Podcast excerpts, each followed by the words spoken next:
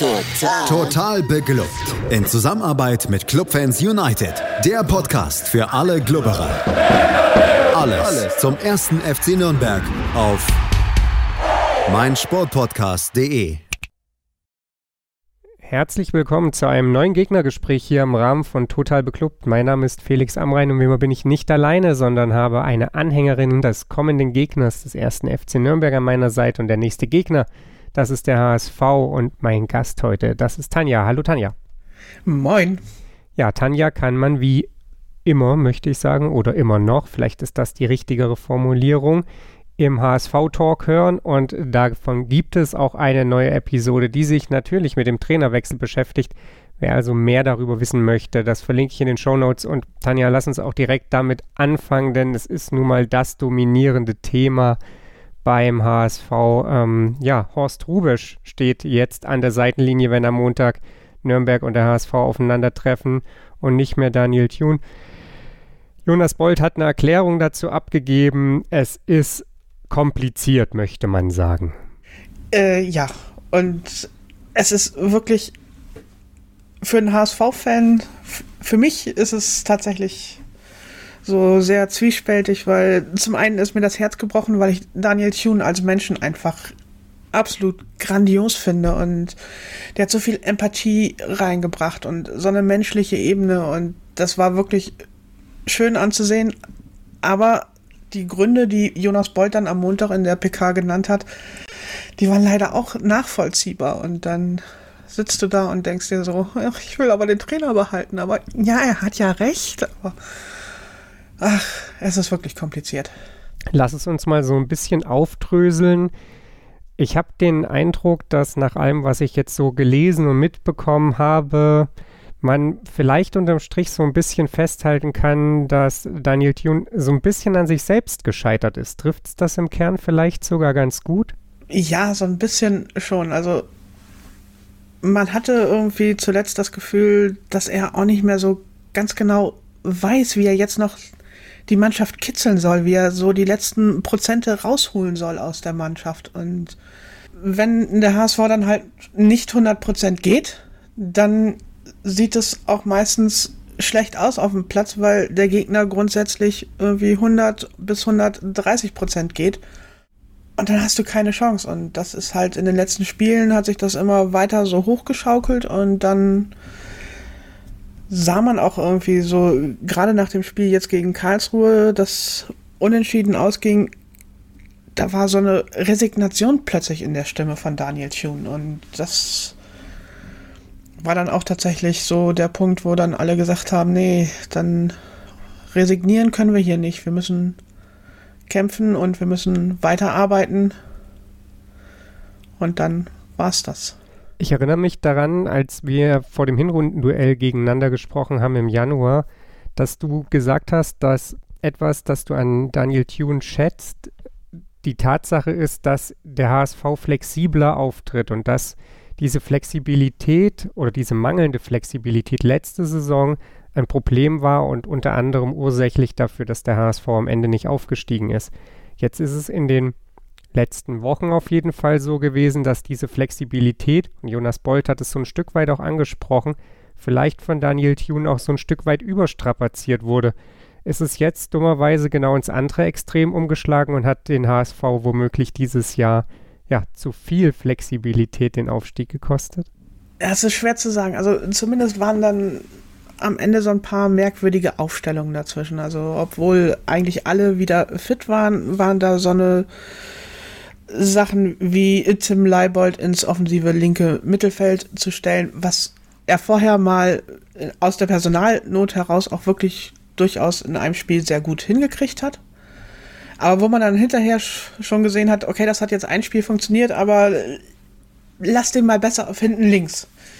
Und aber er hat dann, Daniel Thune hat es dann doch nochmal versucht und auch äh, viele andere auf eigentlich fremden Positionen plötzlich aufgestellt und das hat nicht geholfen, die Mannschaft zu stärken oder ihr Sicherheit zu geben, sondern im Gegenteil, sie wirkte dann noch verunsicherter und kam nicht in Zweikämpfe rein und plötzlich funktionierte es nicht mehr, dass sie mm, auf Gegenpressing äh, vernünftig reagieren konnten, also dass sie eigentlich nur hoch angelaufen werden mussten und alle gerieten etwas in Panik und das war so ein Rückschritt und das ist halt genau der Punkt, wo den Jonas Bolt halt auch angesprochen hat. Das Saisonziel war ja nicht zwingend der Aufstieg, sondern Entwicklung. Hieß es von Anfang an. Wir wollen entwickeln. Und in den letzten Spielen war das eher Rückschritt und keine Schritte mehr nach vorne, keine Entwicklung mehr zu sehen. Und genau da hat er dann halt die Notbremse gezogen. Jetzt stellt sich natürlich so ein bisschen die Frage, wo ist der HSV, an welcher Stelle ist er irgendwo falsch abgebogen. Ne? Also man war über weite Strecken der Saison Tabellenführer, phasenweise dann auch wirklich sehr souverän Tabellenführer. Wenn man sich dann ja anguckt, wie sich die Saison so entwickelt hat, sah das alles in allem gut aus. Es gab eine Krise mal im Herbst, darüber hatten wir im Januar schon mal gesprochen, da ist man ganz gut durchgekommen. Hat man aber womöglich die ersten Anzeichen, dass es irgendwie wieder nicht so richtig passt, auch wenn natürlich Entwicklung der Mannschaft äh, das oberste Saisonziel ist, aber irgendwo ist natürlich, natürlich der Aufstieg ja ein Thema gewesen beim HSV, dass man ja angesichts gewisser Ergebnisse vielleicht auch, auch zu spät die, den Trend erkannt hat. Ähm, also Jonas Bolt hat sich da ja auch so ein bisschen geäußert, hat man jetzt zu spät reagiert, hätte man schon nach Sandhausen reagieren müssen ich frage mal so ein bisschen provokant, hätte man womöglich sogar noch früher reagieren müssen, als es so die ersten Alarmsignale gab, man da gegen Würzburg verloren hat, 3-3 gegen Aue gespielt hat? Oder sagst du, das, das war ein Ausrutscher, dafür waren die Leistungen danach wieder zu gut? Also das Spiel gegen Würzburg, die Niederlage, das war wirklich, haha, das war so ein Spiel, da haben sie tatsächlich komplett nicht ins Spiel reingefunden. Nur halt in den letzten 15, 20 Minuten, wo sie dann tatsächlich noch die beiden Tore gemacht haben. Äh, das 3-3 gegen Aue, da haben wir eine überragende erste Halbzeit gespielt. Also wir haben die so gnadenlos an die Wand gespielt, dass ich dachte so, ho, ist das noch mein Team? Also das gleiche war ja auch das 3-3 dann gegen Hannover. Da haben wir auch die Hannoveraner bis zur Halbzeit in Grund und Boden gespielt und auch verdient hochgeführt, dann irgendwann 3-0 geführt und am Ende geht das noch 3-3 aus, weil dann wieder so ein paar individuelle Fehler reinkamen und man war sich eventuell zu sicher und dann kommt beim HSV dann schnell die Psyche und so ein Knacks und dann war es das. Und ich glaube, auch wenn Jonas Bolt das so ein bisschen abgestritten hat, dieses 3-3 gegen Hannover, das war so ein Wendepunkt. Weil man konnte zwar sehen, dass sie äh, wirklich gut spielen können und was da für Potenzial in der Mannschaft drin ist, aber halt auch, wie fragil das ganze Gebilde ist und wie schnell die sich verunsichern lassen und wie schnell dann gar nichts mehr geht. Das hat sich dann in den Spielen hm, weiter so ein bisschen durchgesetzt und auch fortgeführt, auch wenn wir immer mal wieder auch gute Spiele dazwischen waren wo es ein bisschen unglücklich lief, wie zum Beispiel gegen Darmstadt. Da haben wir einfach ein paar Minuten gepennt und dann lagen wir 2-0 hinten.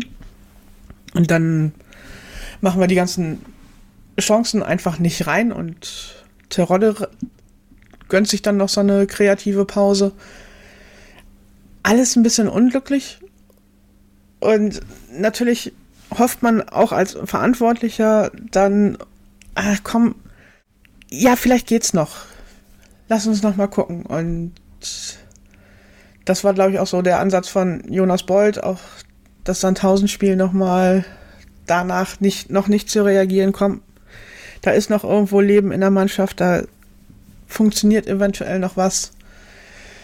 Dann kam das 1-1 gegen Regensburg. Das war jetzt auch nicht wirklich schön, weil Regensburg uns da auch den Schneid abgekauft hat, teilweise, weil sie dann auch hoch angelaufen sind und uns unter Druck gesetzt haben. Das haben sie dann nicht durchgehalten, deswegen haben wir es zu einem 1-1 gebracht, aber war halt auch nicht schön. Und das gleiche dann auch nochmal gegen Karlsruhe. Also das war dann irgendwann zu viel und irgendwann hatte man auch das Gefühl, dass die Mannschaft nicht mehr wirklich dran glaubt, dass sie auch Spiele komplett drehen können und auch der Trainer machte so eine sehr resignative Außenwirkung. Ja, du hast es angesprochen, die vergangenen Partien insgesamt jetzt seit ähm, fünf Spielen sieglos der Hamburger SV. Ähm, es war jetzt allgemein in der Rückrunde nicht so ja, mega prall, um es mal so zu formulieren, was da ergebnistechnisch sich dann angesammelt hat, obwohl man eben in den, in den Spitzenspielen weitestgehend eigentlich ja, sagen wir mal, seine Hausaufgaben gemacht hat. Man hat Bochum geschlagen, gegen die anderen hat man, ja, ich glaube zumindest unentschieden gespielt. Äh, also die Punkte liegen geblieben, sind halt tatsächlich bei vermeintlich einfachen Aufgaben. Du hast gesagt, die Entwicklung der Mannschaft stand im Vordergrund. Und ich hake hier nochmal so ein bisschen nach. Wenn ich gegen hohes Anlaufen permanent solche Probleme habe, man könnte ja jetzt sogar zurückspulen bis zum Hinspiel, als Nürnberg das tatsächlich auch sehr erfolgreich praktiziert hat, war dann diese Entwicklung der Mannschaft gerade gegen eben die schwächeren Teams der Liga nicht schon vorher ja ein bisschen vom Weg abgekommen? Es gab immer mal wieder so Ausreißer und dann äh, ging es aber auch wieder. Ich meine, Heidenheim und Bochum jetzt in der Rückrunde, die haben es auch versucht, uns früh unter Druck zu setzen und da hat die Mannschaft sich richtig gegen gewehrt und hat dann auch verdient letztlich die beiden Spiele gewonnen und auch wirklich überzeugend dann zumindest die vom mannschaftlichen Zusammenhalt her sah das sehr überzeugend aus und dann kannst du ja nicht sagen so ja, jetzt müssen wir den Trainer feuern, weil jetzt funktioniert es plötzlich nicht mehr. Aber irgendwann wird es dann halt zu viel. Das ist so die komplizierte Gemengelage beim HSV. Das eine ist ja so ein bisschen diese Trainerpersonalie. Jetzt ist natürlich aber auch so ein Stück weit die Frage nach, nach der Mannschaft, die da so im, im Raum steht. Und du hast es auch schon gesagt, dann passt es ganz oft so psychologisch beim, beim HSV beziehungsweise bei seinen Spielern nicht. Ist das ein Problem, dass dieser Kader, auch wenn er sich jetzt über die letzten Jahre ja dann doch mitunter auch schon verändert hat, irgendwie mit sich trägt, dass in gewissen Drucksituationen die Mannschaft das einfach nicht aushält und, und dann in sich zusammenbricht? Äh, es sieht einfach von außen sehr so aus. Ich weiß auch nicht, wie man das irgendwie abstellen könnte. Man hat ja eigentlich schon alles versucht. Man hat vergangene Saison hatte man einen Motivationstrainer sich für die Rückrunde mit dazu geholt. Jetzt diese Saison war die ganze Zeit ein Psychologe dabei, der das Ganze begleitet hat und auch dieser die Aussage, unser erstes Saisonziel ist Entwicklung und nicht Aufstieg, war ja auch eigentlich eine Maßnahme, um den Druck rauszunehmen. Hilft alles nichts und am Ende sind da halt elf Spieler auf dem Platz und wissen nicht, was sie mit dem Ball anfangen sollen, obwohl sie es eigentlich individuell deutlich besser können und das auch dann im Laufe der Hinrunde ja vor allen Dingen auch gezeigt haben, dass sie das viel besser können. Und aber plötzlich bricht da was weg. Wenn da irgendjemand eine Lösung für weiß, wie man das auflösen kann, dann möge er sich bitte melden. Ich glaube, der HSV bezahlt da gutes Geld für, um das, um diesen gordischen Knoten irgendwie aufzuhauen. Ja, ich glaube, nicht nur der HSV würde dafür viel Geld bezahlen, sondern so manche Profimannschaft. Ähm, ich nehme da den ersten FC Nürnberg gar nicht aus, denn das ist so ein Problem, das in den vergangenen Jahren beim, beim FCN auch immer wieder auftrat lass uns mal so ein bisschen auf das schauen, was jetzt noch bevorsteht. Ähm, Jonas Bold hat in dieser Pressekonferenz sehr diplomatisch mitunter seine Worte gewählt, ähm, sprach von Restprogramm und nicht von drei Spielen unter anderem. Wollte sich jetzt, glaube ich, nicht so richtig aus der Reserve locken lassen, dass man natürlich irgendwie noch auf den Relegationsplatz schielt, aber auch darum weiß, dass es reichlich unrealistisch geworden ist, den noch zu erreichen. Ähm, es war auch die Rede davon, dass man die Saison nicht austrudeln lassen möchte. Jetzt steht mit Horst Rubesch jemand an der Seitenlinie, von dem man, ja, ich würde sagen, doch weiß, dass er eben auch ein gutes Fingerspitzengefühl besitzt, dass er eigentlich ganz gut mit Spieler bzw. Spielerinnen auch umgehen kann. Ist das derjenige, der jetzt dafür sorgt, dass, oder wie, wie groß sind deine Hoffnungen, dass ähm, Horst Rubisch zumindest dafür sorgt, dass diese Saison ein würdevolles Ende findet. Und ich stelle die zweite Frage gleich noch hinten ran. Wie groß sind deine Hoffnungen, dass sie ein erfolgreiches Ende findet? Also ich hoffe schon, dass Horst Rubesch da jetzt so diese ja, diesen Knoten so ein bisschen lösen kann, dass die Mannschaft einfach wieder ein bisschen befreiter aufspielt, dass so dieses Druckding so ein bisschen weg ist. Was dann am Ende dabei rauskommt, hm, ich glaube, eigentlich Kiel hat zwei Spiele weniger als wir und haben jetzt mehr Punkte. Äh, Geräuter führt, ist auch fünf Punkte weg. Ich glaube nicht, dass da irgendwie was Besseres als Platz 4 rausspringen kann. Das glaube ich nicht. Aber ich hoffe halt, dass einfach nochmal so ein bisschen Spielfreude aufkommt, dass man halt auch dann mit einem positiven Gefühl eher in die Sommerpause gehen kann und äh, sagen kann, ja, komm hier am Ende, wir haben wirklich alles versucht. Mehr ging nicht. Dann kann man darauf aufbauen und das ist ja auch das Ziel, dann die Mannschaft nur noch eigentlich punktuell zu verstärken und jetzt nicht irgendwie wieder so einen kompletten Neuaufbau im Sommer zu starten. Das können wir uns auch irgendwann nicht mehr leisten oder das können wir uns definitiv nicht mehr leisten. Blicken wir nochmal so ein bisschen auf den aktuellen Kader. Ich habe mir in Vorbereitung auf den Podcast irgendwie dann gedacht, ja, Simon Terodde steht in der Torschützenliste immer noch gut da, aber 21 Treffer in 31 Spielen zwischenzeitlich war diese Quote doch mal viel, viel besser. Und tatsächlich ja. ist es ja so, dass er in den, ich glaube, ersten zwölf Spielen 14 Mal getroffen hat. Das heißt im Umkehrschluss auch, er hat eben danach noch sieben Mal in äh, 18 Spielen, müsste ich jetzt, äh, wenn ich nicht, nicht gänzlich falsch liege, ähm, getroffen äh, in der Liga. Ist auch das so ein bisschen ein Problem? Du hast es vorhin schon mal angedeutet, dass er sich so eine kreative Schaffenspause genommen hat, aber ist es tatsächlich vielleicht auch ein Problem, dass ähm, ja, Simon Terodde der Zielspieler beim HSV ist und wenn das nicht funktioniert, dann kriegt man offensiv eben doch irgendwie so ein bisschen Probleme, es sei denn, ähm, Hand trifft eben dreimal wie gegen Hannover? Also es ist schon so, dass auch andere Spieler bei uns dann treffen können. Also wir haben insgesamt, glaube ich, mittlerweile knapp an die 60 Treffer erzielt, wenn mich nicht alles täuscht. Und dann äh, ein Drittel davon natürlich von Terodde, aber halt auch zwei Drittel von anderen Spielern. Und denen wurde es ja auch nicht verboten jetzt irgendwie, wenn Simon Terodde gerade doppelt gedeckt wird, dann die frei werdenden Räume zu nutzen, um selber zum Abschluss zu kommen. Also das ist ein bisschen zu einfach, aber es ging halt auch dann los, dass äh, der ganze Spielaufbau nicht mehr so richtig funktioniert hat, wenn wir unter Druck geraten sind und dann waren die Bälle viel zu schnell wieder weg. Und es kam auch dann nicht äh, so wirklich viele gute Bälle auf Simon Terodde und dann kann er ja auch nichts machen, wenn er da vorne einfach nur in der Luft hängt und zwischendurch in seiner Verzweiflung schon irgendwie die Mittellinie überquert, um sich da die Bälle zu holen. Also alles ein bisschen schwierig. Natürlich hat er auch ein paar Chancen versemmelt, wo man dachte so, alter Junge, in der Hinrunde hättest du den doppelt reingemacht. Aber das war es nicht nur. Es war einfach auch diese komplette Blockade im Spielaufbau und dass einfache Dinge plötzlich nicht mehr funktionierten.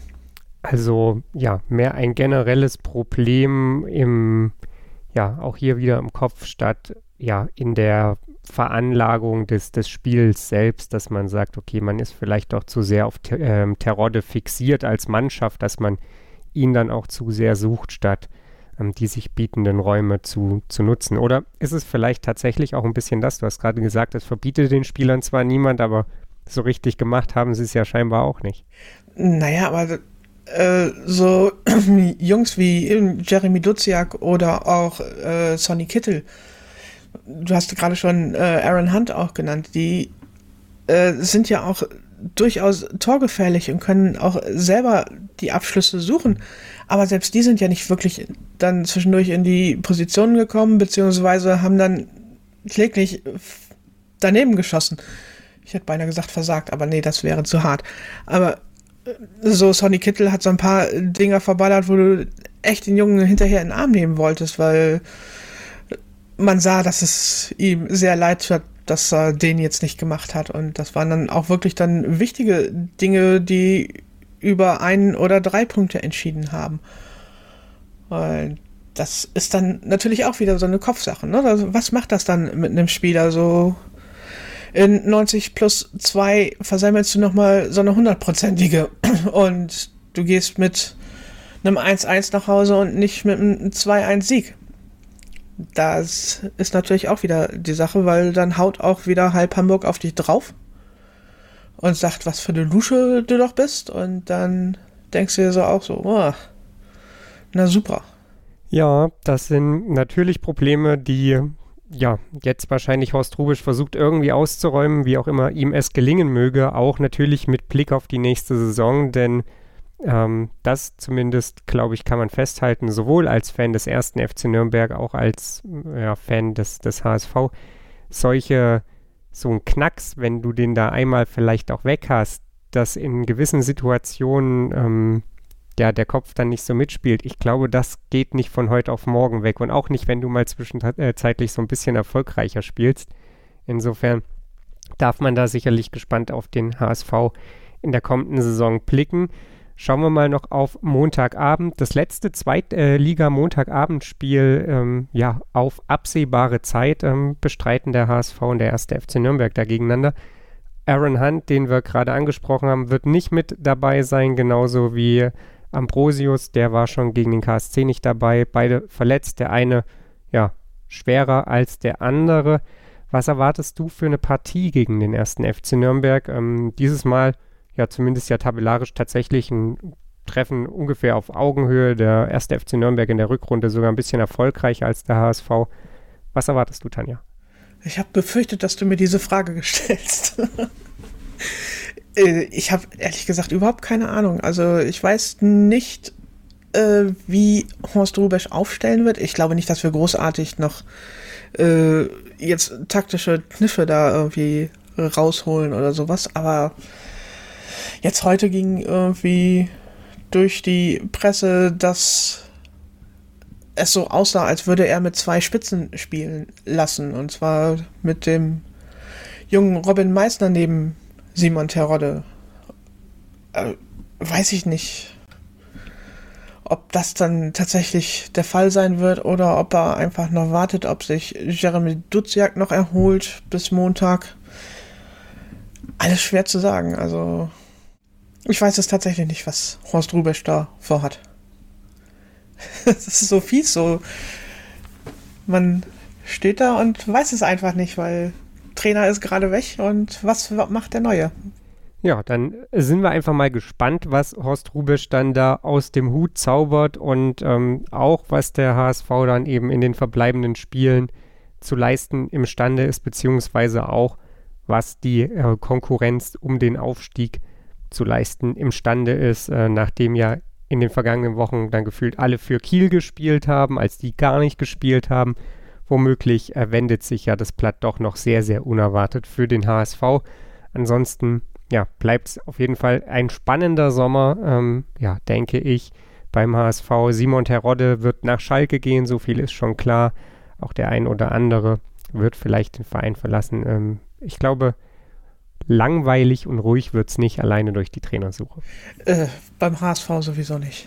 Ja, davon ist auszugehen. Also, Mannschaft muss verstärkt werden, Trainer muss gesucht werden und irgendwann im Sommer müsste es eigentlich auch noch mal eine Mitgliederversammlung geben, wo wir dann einen neuen, ein neues EV-Präsidium wählen. Also und das EV-Präsidium bestimmt dann den Aufsichtsrat und der Aufsichtsrat wiederum bestimmt dann, was mit den Vorständen beim bei der HSV Fußball AG passiert. Also der Sommer wird heiß. Und das wahrscheinlich nicht nur wettertechnisch. Ich bedanke mich bei dir, Tanja.